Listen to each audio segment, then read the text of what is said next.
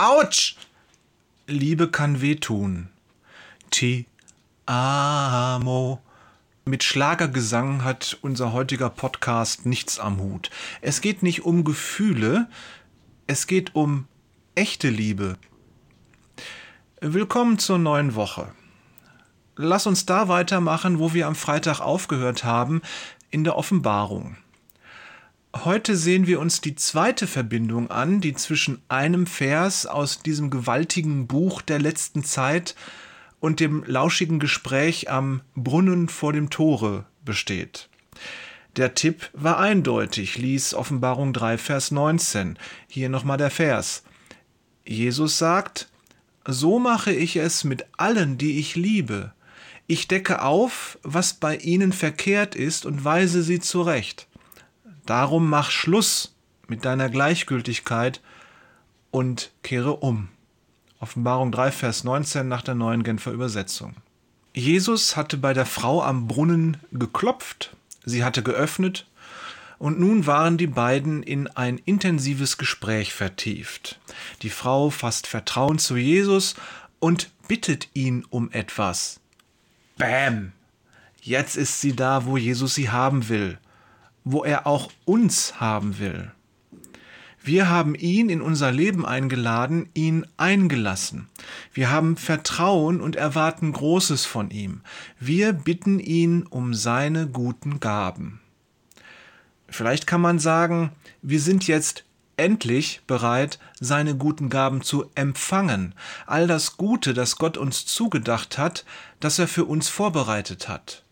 Doch halt, sind wir wirklich bereit?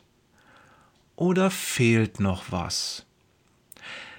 Ich könnte mir vorstellen, dass die Samaritanerin bei der Antwort von Jesus die Gesichtszüge entglitten sind. Denn jetzt beginnt Jesus mit der Wurzelbehandlung.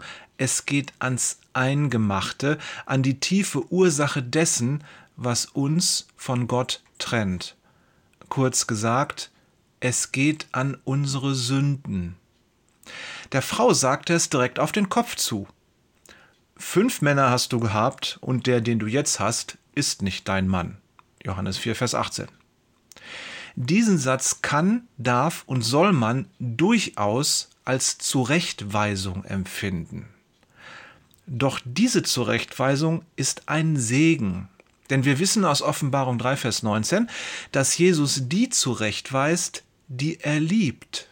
Jesus liebt diese Frau und deshalb möchte er dies Hindernis beseitigen, das zwischen ihr und Gott steht, nämlich die Sünde. Das geht nur, indem die Frau Buße tut, also ihr Unrecht erkennt und umkehrt und Jesus ihr dann die Sünden vergibt. Die Frau erkennt, dass in diesem Moment mit der Vergebung der Sünden ein neues Leben beginnt und sie erkennt in dem Mann, der mit ihr am Brunnen spricht, den Messias, den Heiland, den lange versprochenen Erretter.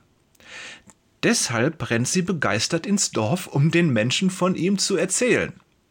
Apropos, äh, Jörg Peters und Thorsten Wader, wir sind uns sicher, dass der Herr uns in diesen E-Mails und Podcasts führt. Sie begleiten uns durch unser Leben und sie laufen in vielen Fällen wie auf einer Parallelspur neben unserem Leben her. Was wir erzählen, passiert und was passiert, erzählen wir. Gestern Morgen erst hat Jörg es wieder erlebt.